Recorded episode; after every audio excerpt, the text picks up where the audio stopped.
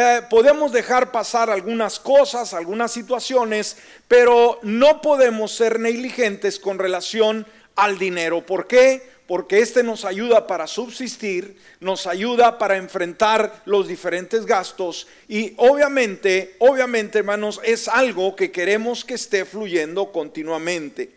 Ahora, cuando hablamos sobre el futuro financiero, esto no tiene que ver absolutamente con el horóscopo, con la buena o mala suerte o con la lotería. Pero lamentablemente, escúcheme, muchos creyentes el día de hoy están basando eh, sus finanzas eh, usando una estructura que es muy humana, ¿sí? Y que obviamente tiene un tremendo futuro, o perdón, miedo al futuro. Tiene un tremendo miedo al futuro en lugar, en lugar de confiar en un Dios grande que es capaz de proveer para nuestras necesidades. Amén. Cuando vemos la bolsa de valores, cuando vemos a la economía en los países, cuando vemos un nuevo año que se avecina y vemos guerras y vemos inseguridad, a lo mejor el, alza de precios eh, en los alimentos sucesivamente, pues nos ponemos a pensar. Entonces, el miedo al futuro, hermanos, con relación a las finanzas, obviamente, hace que las familias cristianas ah, pierdan la bendición de Dios basando sus decisiones en las últimas noticias. Decir, ¿cómo van a estar mis finanzas para el futuro? Bueno, en lo que me dice Univisión, en lo que me dice CNN, y no puede ser así, ¿está conmigo? Por eso, una vez más le recalco, no puede usted estar pegado en el televisor día y noche viendo las noticias. porque Esto va a provocar temor en usted. Y lo que menos queremos el día de hoy es que el temor gobierne nuestras vidas. Entonces las condiciones económicas obviamente cambian y esto debemos de entenderlo y que con ello nos habla de la inestabilidad financiera del mundo. Ahora, sin embargo, nuestro Padre Celestial, Él quiere que disfrutemos una vida plena y abundante. ¿Cuál es el deseo de Dios con relación a las finanzas para ti, para mí, hoy y en el futuro? Que gocemos de una vida plena y abundante, libre, escúcheme, de las preocupaciones y las tensiones que trae consigo la confianza en el dinero y otras posesiones materiales. No queremos que la inspiración de nuestra vida sea el dinero, ¿sí? Menos el no tenerlo. No, sino que sea Dios el que inspira nuestra vida y en base a ello poder ir escalando y diciendo, vendrán inflaciones, vendrán recesiones, vendrá caos financiero en el mundo, pero yo le creo a Dios. Amén. Creo en sus promesas. Una vez más, la Biblia nos dice que el justo debe de vivir por lo que las noticias dicen, ¿verdad? ¿Si dice la palabra? No, el justo vivirá por fe. Y esto tenemos que aprender a desarrollarlo cuando ora. ¿Por qué? Porque los días, los años venideros van a ser mejores para el mundo. No, el mundo va de mal en peor. Pero Dios no ha dicho, hermano, que cuidémonos por el futuro, porque Dios no va a tener que darnos a, a nosotros como sus hijos. Para nada. Entonces, en vista de ello, vamos a ver, hermanos, algunos puntos importantes que quiero que usted los apunte y sobre todo reflexione en ellos para que no haya duda, no haya temor con relación al futuro financiero. Ahora, ¿en qué debemos pensar sobre nuestro futuro financiero. ¿Qué es lo que debe ocupar nuestra mente? Bueno, un plan de jubilación, eh, muchos ahorros, obviamente todo es importante. Pero vamos a ver lo que Dios quiere que pensemos cuando nos acordamos del futuro financiero. En primer lugar, si está apuntando, por favor, recuerde todo lo que Dios ya ha hecho por ti en el pasado. Recuerda todo lo que Dios ya ha hecho por ti en el pasado. Este es un principio muy importante. Dios nos llama a analizar el pasado. ¿Para qué? Para que podamos, hermanos, poder visualizar un mejor futuro. Recordemos el pasado, mire lo que dice el Salmo 77, versículo 11 y 12.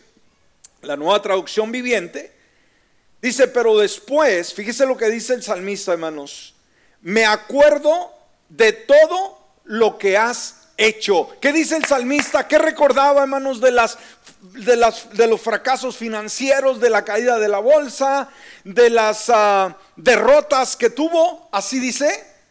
No, no, no, no. Me acuerdo de todo lo que has hecho, oh Señor. ¿Y qué recuerda el salmista, hermanos? Tus obras maravillosas de tiempos pasados. Ahora el salmista, hermano, no solamente habla de lo imponente que es Dios a través de la creación y a través de todo lo que se mueve, pero recuerde, el salmista era un hombre que tenía experiencia con Dios y que él había visto a Dios obrando en su propia vida. No podemos nosotros estar contando lo que Dios ha hecho con otros cuando nosotros estamos tan alejados de la bendición de Dios. ¿Me explico? Usted no puede hablar de lo que no ha vivido. Por eso el Salmo dice, oh Señor, recuerdo tus obras maravillosas de tiempos pasados. Añade, siempre están en mis pensamientos. ¿Qué es lo que ocupaba la mente del salmista, hermanos? Una vez más, las derrotas, los fracasos, los sinsabores, los reveses de la vida.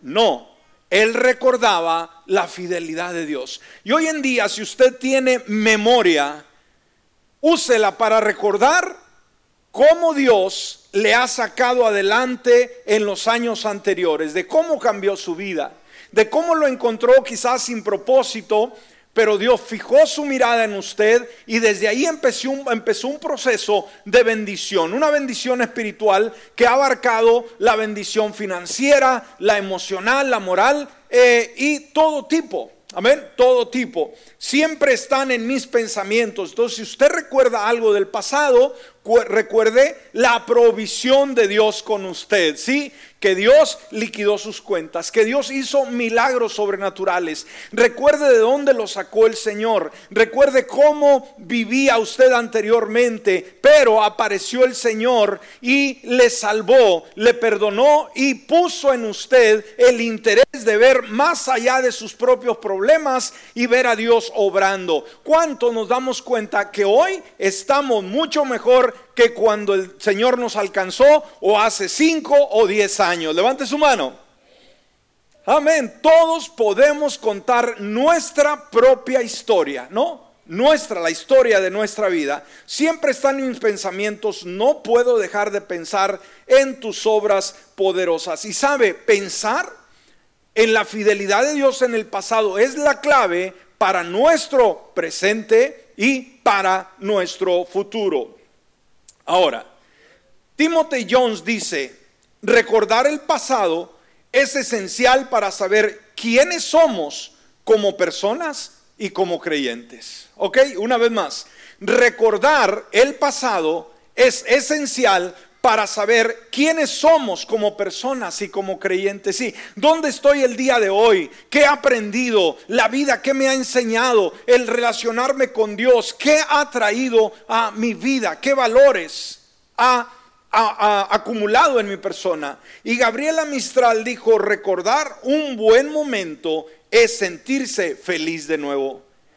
Amén, cuando recordamos cómo el Señor nos sacó de una situación económica muy precaria, muy mala, donde no teníamos ciertas cosas, donde teníamos que empeñar ciertas cosas para poder subsistir, donde no, oiga, no teníamos absolutamente nada, ¿sí? Mas el día de hoy, cuando recordamos el pasado, decimos, Dios ha sido bueno. Amén.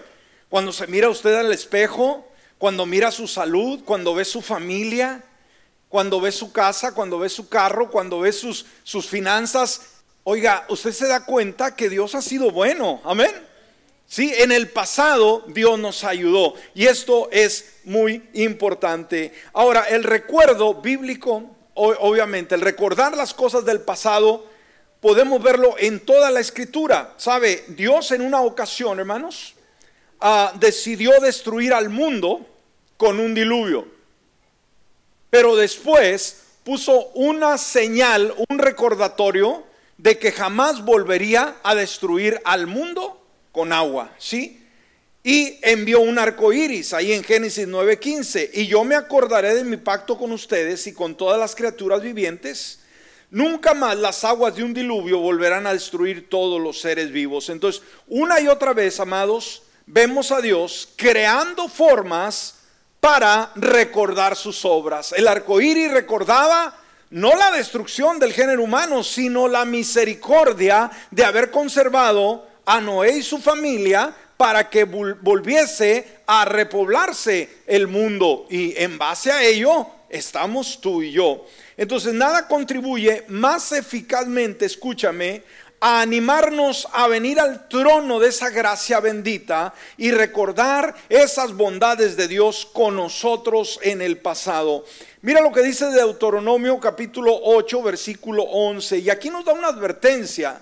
Dice, cuídate de no olvidarte del Señor tu Dios. ¿Qué dice la palabra, hermanos? Cuídate. Yo creo que cuando oímos la palabra, hermanos, cuidado, quiere decir que pongamos una atención única, ¿sí? Una atención única. Eh, cuando los hijos, las hijas van a salir de casa en su vehículo cada día a algún lado que van, ¿cuál es la palabra que les damos? Ten cuidado, ¿sí? Es una señal de advertencia de que no te duermas en el volante, de que no vayas texteando y manejando, que no vayas haciendo un, face live, ¿verdad? Y manejando. Amén. Cuídate, o sea, es una advertencia, o sea, toma todas las precauciones. Bueno, Dios de la misma manera dice, cuídate, pero cuídate de qué? De no olvidar al Señor tu Dios. ¿Qué significa? ¿Podemos olvidarnos de Dios y de lo bueno que Él ha sido para con nosotros como seres humanos? Sí, somos muy olvidadizos, ¿sí? Dice, dejando de guardar sus mandamientos, sus decretos y sus estatutos que yo te mando hoy. Entonces, cuando vemos a el futuro con relación a nuestras finanzas, ¿dónde debemos de ver en primer lugar para poder de alguna manera tomar impulso y decir, yo sé que en los años venideros Dios proveerá, Dios suplirá todas mis necesidades. ¿A dónde debemos de ir, hermanos? Al pasado. Amén. Recordar de dónde nos sacó Dios, de dónde el Señor eh, nos trajo y cómo hoy estamos mucho mejor. Amén. Lo hemos dicho muchas veces y lo seguiremos diciendo, hermanos, en esta iglesia. ¿Cuánta gente ha llegado a través de los 25 años y los hemos conocido? Y muchas personas vinieron, hermanos, como se dice, con una mano enfrente y otra atrás. Todos entendemos ese concepto, ¿verdad? Sin nada, absolutamente sin Dios, sin esperanza, quizás con enfermedades, con problemas financieros impresionantes. Pero gracias a Dios, hermanos, a la palabra, a sus principios bíblicos, aquí a través de estos 25 años hemos visto gente, hermanos, sin tener absolutamente nada, cómo Dios los ha prosperado, cómo Dios los ha bendecido de una forma sobrenatural, que usted no se lo creería. Y usted creo que de la misma manera es un vivo ejemplo de que cuando venimos a Cristo, Cristo transforma la vida, pero no solamente la vida, Él cambia también nuestras finanzas. ¿Ok? ¿Está conmigo? Wow, muy bien. Segundo lugar, piensa en la forma en que Dios es bueno contigo en este momento. Piensa en la forma en que Dios es bueno contigo en este momento. Ya analizamos el pasado. ¿Cómo vemos a Dios en el pasado? Un Dios que financieramente fue trayéndonos de gloria en gloria. Ok, no lo olvidemos, por favor. Y si ahorita está en un nivel muy alto, por favor también que no se le suba. Recuerde cuando llegó con guaraches. Recuerde cuando cruzó el río. Recuerde las espinas que se le clavaron en sus dedos gordos. Porque a veces nos tenemos la tendencia a olvidarnos, ¿verdad? Y ya sentimos que andamos sobre el aire, ¿no? Y decir, no me toques, ¿verdad? Soy intocable. Entonces tenga cuidado también que no se le suba mucho, sino también sepa de dónde vino, cuáles fueron sus orígenes, para poder tener una emoción sana con relación a las finanzas. Ahora, ¿Cuál es la actitud suya con relación a las finanzas en este preciso momento? Ya hablamos del pasado, pero hoy, ¿cómo está financieramente el día de hoy? ¿Es una persona estable? ¿Ha logrado liquidar sus cuentas? ¿Ha hecho buenas inversiones? Ha hecho buenos logros, tiene usted ahorros el día de hoy, ah, tiene una solvencia económica, usted debe de saberlo, pero creo, sin temor a equivocarme, porque usted es un hijo, una hija de Dios y tiene buenos principios bíblicos y además es un buen administrador, una buena administradora, creo que usted financieramente el día de hoy está bien. Un amén, gracias. Los demás están bien tronados. No, diga pastor, no, jamás. Bueno, dígame algo. Amén. Usted puede decir, no, pastor, es que estoy mal. Ah, sí, te veo cómo te vistes, te veo cómo comes, te veo el carro que traes, te veo los gustos, los lujos que te das por ahí en Facebook. Por favor, no diga que estás quebrado o quebrada. ¿Sí? Financieramente hablando. Entonces, ah, debemos celebrar el hecho de decir que no nos dé tampoco pena decir, ¿cómo estás tú financieramente hablando? Estoy bien. Amén. Ahora, no quiere decir que sea una persona rica. No quiere decir que te sobre el dinero para tirarlo. No, pero estable financieramente, tú estás estable. Eres una persona que ahorita traes dinero en tu bolsa. Amén. Decir, ¿quién le dijo al pastor? Pues no traigo ni un quinto. Ah, pero su tarjeta ahí la tiene, ¿verdad? Entonces veamos, esto es bueno y esto es ser optimista. Esto es sentirnos bien porque, sabe, hay mucha gente pesimista, hay mucha gente quejona, hay mucha persona que como cualquier cosa, ¿cómo estás? Estoy mal. ¿Cómo estás? No me alcanza. ¿Y cómo estás? Y no puedo pagar mis, cuentas y, no, y no gano lo suficiente. Entonces es cuestión de actitud. Es cuestión de, de, confianza, dependencia en Dios, hermanos, y decir, quizás no estoy tan bien, pero voy a estar bien. Amén. Pero estás mejor que ayer, que hace cinco años, definitivamente. Amén. Alguien, y esto yo quiero que usted reflexione, porque a veces, pastor, ore por mí, estoy bien amolado, me ha ido muy mal. Por favor, por favor, analice el dinero que le ha llegado a sus manos. ¿Sí? Ahora, si no ha sido un buen administrador, una buena administradora, no le vamos a echar la culpa a Dios, es su responsabilidad. Porque también el buen, eh, el administrar bien el dinero, esto es bíblico. El Señor puso tanta eh, insistencia en, los talentos. Recuerda aquellos que se les dio a cada uno una cantidad para poder administrar. Y dice la escritura que Dios no nos va a confiar más de lo que nosotros podamos administrar. ¿Está conmigo en esta hora? Si hasta ahí ha llegado la bendición financiera a tu vida, si hasta ahí está el tope, ¿por qué será? Porque hasta ahí eres capaz de administrar. Amén.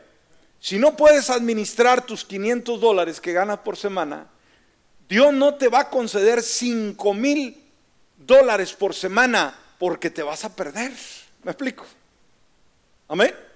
Muy bien, y dijimos, aquí necesitamos saber dónde nos encontramos el día de hoy. Eh, creo que hoy puedes decir juntamente conmigo, hermanos, esta frase el favor de Dios me rodea y va delante de mí. A ver, dígalo después de mí, hermanos. ¿El favor de Dios me rodea? No, no lo escuché. ¿El favor de Dios me rodea? Y va delante de mí. ¿Cuántos lo creen?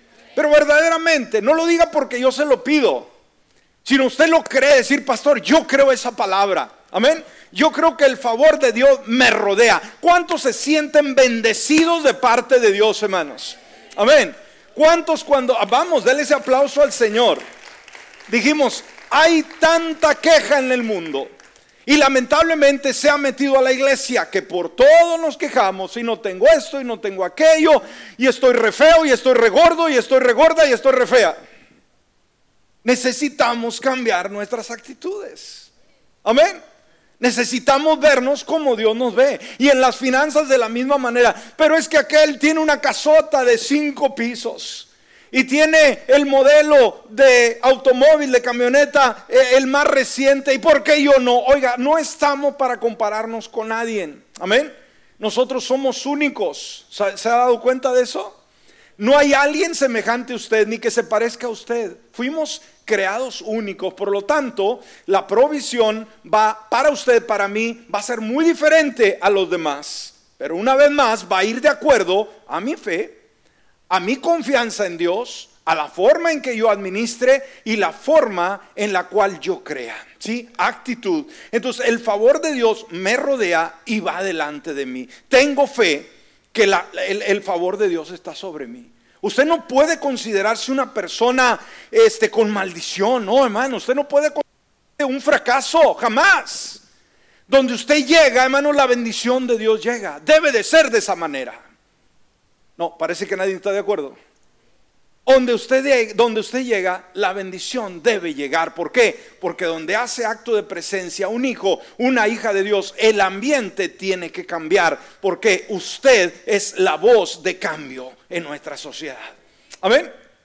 Entonces, en base a ello, tú puedes decir confiadamente lo que leíamos en el Salmo 5.12 de apertura, donde dice, pues tú bendices a los justos, oh Señor, los rodeas con tu escudo de amor. Eso debemos nosotros declararlo. Ahora, hay porciones en la Biblia, hermanos, con relación a los principios bíblicos, a las promesas de Dios que tiene para con nosotros en las finanzas.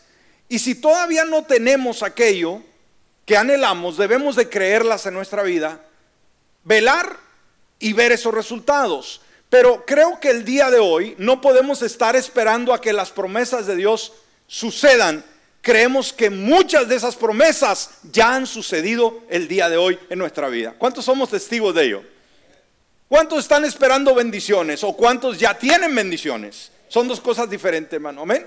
Esperamos bendiciones, obviamente, pero hoy estamos bendecidos. Puedes decir confiadamente, ¿verdad? Esas palabras. Ahora, las bendiciones de Dios, una vez más, vamos a la palabra, hermano. Este no es algo que leemos en un libro, un libro de autoayuda o un libro financiero de Harvard, no, es la palabra de Dios. Y dijimos, hay momentos en que empezamos a conocer la palabra, no la conocemos y ahí vemos lo que Dios tiene para nosotros y en base a ello actuamos, pero ahorita yo creo que la mayoría de nosotros ya hemos recorrido un buen tiempo con Dios y muchas de esas promesas ya deben de ser parte de nuestra vida, ¿ok? Ahora, las bendiciones de Dios, ¿cuál debe ser el concepto que debemos de tener, hermanos? Una vez más, tu actitud hace la diferencia. El justo por su fe vivirá. Tú tienes que actuar en fe. Y fe es declarar, hermanos, creer lo que todavía no vemos. A veces queremos ser como Tomás, hasta no ver, no creer. Bueno, Dios dice, hasta que no creas, no vas a ver. Si tú le dices, Dios, hasta que no vea, no crea, te vas a quedar. Solamente viendo la bendición que otros la alcanzan. Pero una vez más, ¿quieres quedarte viendo o quieres quedarte con la bendición? Pregunto. ¿Quieres ver cómo otros son prosperados o quieres tú ser prosperado? Yo quiero ser prosperado y quiero que todos sean prosperados, pero yo quiero estar en los planes de Dios. Amén. Entonces, las bendiciones de Dios, ¿cómo vamos a decir en nuestra vida, hermanos? Las ando buscando cada día, a veces las encuentro. No, las bendiciones de Dios me están persiguiendo. ¿Escuchó? ¿Cómo debe ser? ¿Cuál debe ser nuestro lenguaje, man? Estoy tronado. Es que yo vengo de un rancho donde toda la gente es pobre. Es que vengo de una familia de maldición financiera. Todos mis abuelos fueron pobres, mis padres fueron pobres, yo soy pobre y mis hijos van a ser pobres, hermano. Esas maldiciones generacionales usted tiene que romperlas en el nombre del Señor Jesucristo. Y déjeme decirle, la pobreza, hermanos, la pobreza es una maldición generacional, ¿ok? Hay gente que se impone a ser pobre, a no tener, a no tener. Eso es una maldición que usted tiene que romperla y decir, yo tengo que romper con mi pasado y ahora declarar en nombre del Señor que la bendición de Dios está sobre mí y esa bendición va a ser heredada, va a ser heredada a mis futuras generaciones. Entonces tenemos que hablar esas palabras y decir las bendiciones de Dios me están persiguiendo y me están sobrepasando. Amén. No el mal, ¿Ha oído usted de personas que dice, esta persona salió de su pueblo porque debía algo y andaban detrás de él y se fue para el otro lado y se fue para otro país y allá lo atropelló un carro y se murió? ¿Lo ha oído? ¿Sí? O sea, que andan huyendo de la justicia divina o qué sé yo. Decir, para donde quiera que se fue, lo siguió el mal. Tenga cuidado con ello, hermanos. Tenga cuidado. La palabra nos dice que la bendición de Dios no persigue, no la maldición. Miren lo que dice Deuteronomio 28, 1 y 2. Obviamente estas promesas son condicionales. ¿Me escuchó? Usted no se aferre solamente a la bendición sin compromiso. ¿Ok? Estas son bendiciones condicionales. Hay una condición para obtener ese beneficio. Si usted dice, yo soy cristiano y en vez de corretearme la buena suerte me corretean los perros, pues es que no está cumpliendo con el mandato del Señor. Y sucederá que si escuchas diligentemente la voz del Señor tu Dios, procurando poner por obra todos sus mandamientos que yo te mando hoy, también el Señor, que dice la palabra, te enaltecerá sobre todas las naciones de la tierra cuando obedezca la voz del Señor tu Dios. Y mire lo que dice la palabra, vendrán sobre ti todas estas bendiciones y te alcanzarán. ¿Cuántos dicen amén a esto, hermanos? Te alcanzarán, ¿sí? Decir, yo no lo esperaba, pero me alcanzó. Yo no estaba consciente, pero me alcanzó. ¿Por qué? Porque usted puso buen fundamento en Dios. La confianza en Dios va a permitir ver la gloria de Dios en tu vida. Amén. Entonces el día de hoy podemos decir esto y podemos experimentarlo. ¿Cuántos hemos experimentado esto que la bendición del Señor nos persigue y nos alcanza? Uy, esos amenes no me las creo. ¿Y los demás? Decir, pastor, todo me sale mal. Bueno, no es Dios. Algo estás haciendo mal. Amén. ¿Por qué? Porque la, la, escritura me dice que lo que yo haga, todo lo que yo haga, Dios lo va a prosperar. ¿Me escuchaste? Todo lo que yo haga, lo que emprendas, tus sueños, tus anhelos, obviamente, hermanos, involucra disciplina. Obviamente involucra, hermanos, como lo decíamos, una buena administración. Involucra un buen estilo de vida sucesivamente. Mire lo que dice Josué 1.8. Nunca se aparte de tu boca este libro de la ley más bien medita en él de día y de noche. ¿Para qué? Para que guardes y cumplas todo lo que está escrito en él. Así tendrás éxito y todo te saldrá bien. ¿Quién dice esto, hermanos? Dios. ¿No está lindo esta promesa? de que todo lo que toque, todo lo que emprenda, Dios lo va a bendecir, Dios lo va a prosperar. Yo tomo esa palabra. ¿Cuántos estamos viviendo ese tiempo? Amén el saber que Dios hoy está supliendo todas mis necesidades conforme a sus riquezas en Cristo Jesús. Filipenses 4, versículo 19, dice, así que mi Dios les proveerá de todo lo que necesiten conforme a las gloriosas riquezas que tienen en Cristo Jesús. Hoy la bendición financiera en tu casa, en mi casa, debe ser ya una realidad. No tenemos que esperar al milenio para que venga la bendición a nuestra vida. ¿Me explico? Amén. Ya debe de estar la bendición eh, financiera. Ahora, ¿qué es lo que va a permitir esa constancia de esa bendición? Mi generosidad permite esa constante bendición. Por eso Proverbios 3, versículo 9 al 10 dice, honra al Señor con tus riquezas y con lo mejor de todo lo que produces. Amén entonces Él llenará tus graneros y tus tinajas se desbordarán de vino nuevo o buen vino. ¿No es esto precioso? Entonces, ¿quién se encarga del fluir de esa abundancia continua a que esté cayendo bendición continuamente? ¿Cuántos queremos una época solamente, hermanos, de abundancia y luego que se acabe? ¿Le ha pasado en el pasado? Vaya. ¿Sí? Que decir, híjole, yo recuerdo cuando cobraba aquellos cheques y me daba una vida, oiga, de rey, pero después vinieron las calamidades. No, no, no, no, no, no. Una vez más, debemos de ir de gloria en gloria, hermanos. La gloria postrera debe ser mejor que la pasada. Amén. Ahora, soy bendecido, hermanos. Esto debemos de entender que esta es la calidad de vida que Dios nos da. Mire lo que dice Deuteronomio, versículo 28, capítulo 28, versículo 11 al 13. Y mire, crea la palabra el día de hoy, hermanos. El Dios como que nos grita y nos dice, eh, no seas necio, por favor, ¿por qué buscas prosperar de otra forma cuando aquí está el secreto a la provisión financiera? Dice, el Señor te hará extremadamente próspero. ¿Qué dice Dios que hará? No lo escucho. Si ni siquiera puede mencionarlo, menos creerlo. Amén.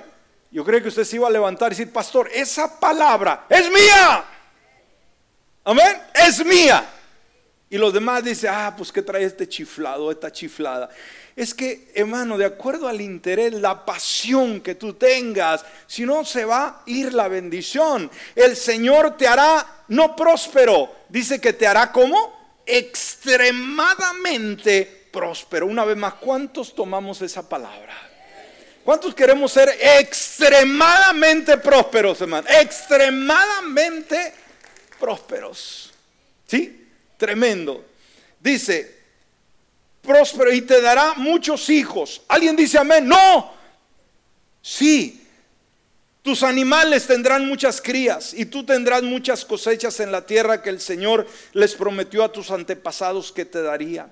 El Señor te abrirá sus riquezas y el cielo para enviarle lluvia a tu tierra en el momento preciso y bendecirá todo lo que hagas. ¿Qué dice la palabra que hará Dios? Bendecirá qué cosa? Todo lo que hagas, sin naranjas vendes, hermanos. Van a ser las más ricas del mundo. Cuando emprendes un negocio, no diga, pues ahí voy, no, este, lo que yo voy a vender va a ser lo mejor y la clientela va a llegar a comprar lo mío. Amén. Wow. Gloria al Señor. Entonces, fíjese nada más qué lindo es esto. Eh, el Señor te abrirá sus riquezas, el cielo, para enviarle lluvia a tu tierra en el momento preciso y bendecirá todo lo que hagas. Y añade, tendrás dinero para prestarle a muchas naciones, pero tú no pedirás prestado. El Señor te hará ir a la cabeza y no al final. Siempre estarás en la cima, nunca en el fondo. Esto sucederá si tú escuchas los mandamientos que el Señor te Dios te manda hoy y los obedeces cuidadosamente. Uy, eso está lindo, ¿no? Esto nos cambia nuestra perspectiva, decir, pues yo venía medio cabizbajo por problemas financieros. Déjame decirte que esta palabra nos levanta el ánimo. Y estas no son fábulas, hermanos, ¿ok? No son promesas que hace Donald Trump de que va a cambiar el país, hacerlo una vez más, ¿verdad? Extraordinario. No, no, no, no, no, no. Esto es Dios hablando y cumpliéndose al que, que lo cree. Y recuerda que Él se promete, Él promete abrir las ventanas de los cielos para que la bendición llegue sobre tu vida. Qué lindo, hermanos. ¿Cuántas personas el día de hoy andan caminando con cielos de bronce? ¿Qué significa? No que son bellos, no, están durísimos. Su oración no llega, topa ahí, no puede descender nada del cielo porque están cerrados. ¿Qué queremos, hermanos? Que las ventanas del cielo, donde Dios habita y donde Él puede derramar lo, lo, mejor de Él, estén abiertas. ¿Cuál es la forma de abrirla? Y yo creo, hermanos, que todos los que estamos aquí hemos creído en el poder, hermanos, de las finanzas, en el poder de la generosidad, de la obediencia. Y esto ha ocasionado que no solamente ha venido salud a nuestra vida, Dios ha rejuvenecido, nos ha dado años maravillosos y nos lo seguirá dando, nos ha dado hijos, hijas maravillosas, nos ha dado oportunidades maravillosas porque hemos aprendido a corresponderle a Él. Mire cómo Él se compromete a abrir las ventanas de los cielos. Malaquías 3, versículo 10 al 11. Traigan íntegro el diezmo a la tesorería del templo. Así habrá alimento en mi casa. Pruébenme en esto, dice el Señor de los ejércitos, y vean, fíjese lo que dice Dios si no abro las compuertas del cielo y derramo sobre ustedes bendición hasta que sobreabunde. ¿Qué se compromete a hacer Dios, hermano? ¿Nomás traer bendición? Derramar.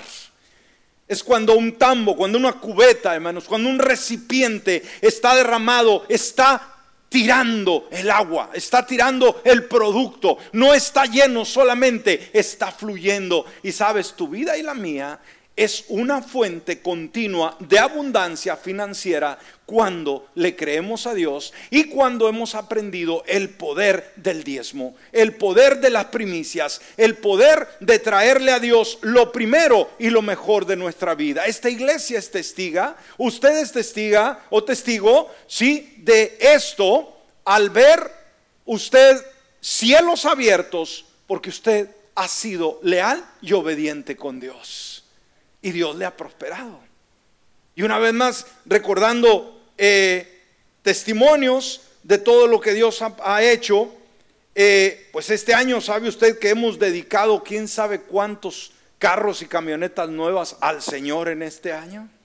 Y el año pasado, ya no hay carros viejos en los estacionamientos.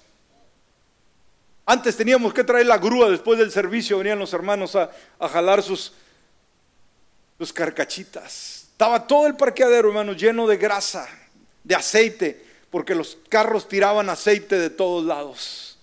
Tenían que andar los de limpieza ahí echando algo para limpiar los estacionamientos. Hoy en día, hermanos, hay carros, camionetas flamantitos en este estacionamiento. Y no es orgullo, no es vanagloria, es haberle creído a Dios. Es haber pensado y usted dijo, un día el Señor me va a dar un coche nuevo. Un día no voy a venir más en bicicleta. Un día no me van a dar aventón más. Un día voy a manejar mi carro, mi camioneta nueva. Y se ha ido cumpliendo. Lo que sí les pido, pidan otro color. Son puros blancos. les gusta mucho el color blanco. No les gusta un rojo. Un negro. Amén. Pero ¿sabe qué? En el pasado yo les he dicho, hermanos, yo recuerdo una persona que traía un carrito que traía un hoyo, no se me olvida, traía un hoyo arriba así, hermano, le ponía cartones, le ponía nylon llegaba a la iglesia a decir, híjole, qué bárbaro, ¿no? Mira la roca, los miembros de la roca, y un carrito, pero ta, ta, ta, ta, ta, cuando prendía, parecía macal de esa sonaja, ¿no? Poc, poc, poc, poc. Esto es verdad, hermanos, se lo digo, es verdad. A veces teníamos que andar empujando los carritos después del servicio. Pero un día llega con una camionetona, la más nueva, hermanos, que había salido. Dije, bárbaro, tremendo. Y una vez más, no es vanagloria, hermanos, no es pecado. ¿Sí? Es la bendición de Dios. Es la bendición de Dios. Entonces, ah, esa generosidad permite que los cielos se abran. Cuando hemos entendido y cuando sabemos que Dios pide esa primera parte, lo mejor de nosotros. Y sabe, esto funciona porque Dios lo ha dicho así. Ah, dicen, traigan el diezmo a la tesorería, así habrá alimento, el, ah, traigan íntegro el diezmo, dice el Señor, y vean si no abro las compuertas del cielo. Y como lo hemos dicho anteriormente, Dios en ningún otro pasaje, hermanos, ha dicho que puede abrir las compuertas del cielo, las ventanas del cielo, de ninguna otra forma. Nunca nos ha dicho que ayunando va a abrir las ventanas de los cielos, orando o cantando o haciendo un montón de cosas. La única forma de poder abrir los cielos es a través de nuestras primicias, de nuestros diezmos al Señor. Decir, pero ¿por qué las ventanas no se abren, sino se cierran? Usted debe saber que quizás no ha sido constante con su diezmo, con su ofrenda. Pero lo único que lo va a abrir va a ser esto. Y dice, ah, y él también nos dice que él lo probemos en esta área. En ningún otro pasaje bíblico nos dice que lo probemos en cualquier otro tema. Pruébenme ahora en esto. Wow, qué tremendo y vean si no abro las compuertas del cielo. O sea, pruébeme a ver si no la abro. En ningún otro versículo bíblico nos lo menciona. Y luego dice, reprenderé al devorador para que no arruine sus cultivos y las vides en los campos no pierdan su fruto, dice el Señor de los ejércitos. ¿Cuál es el devorador, hermanos? Aquel que roba tu dinero.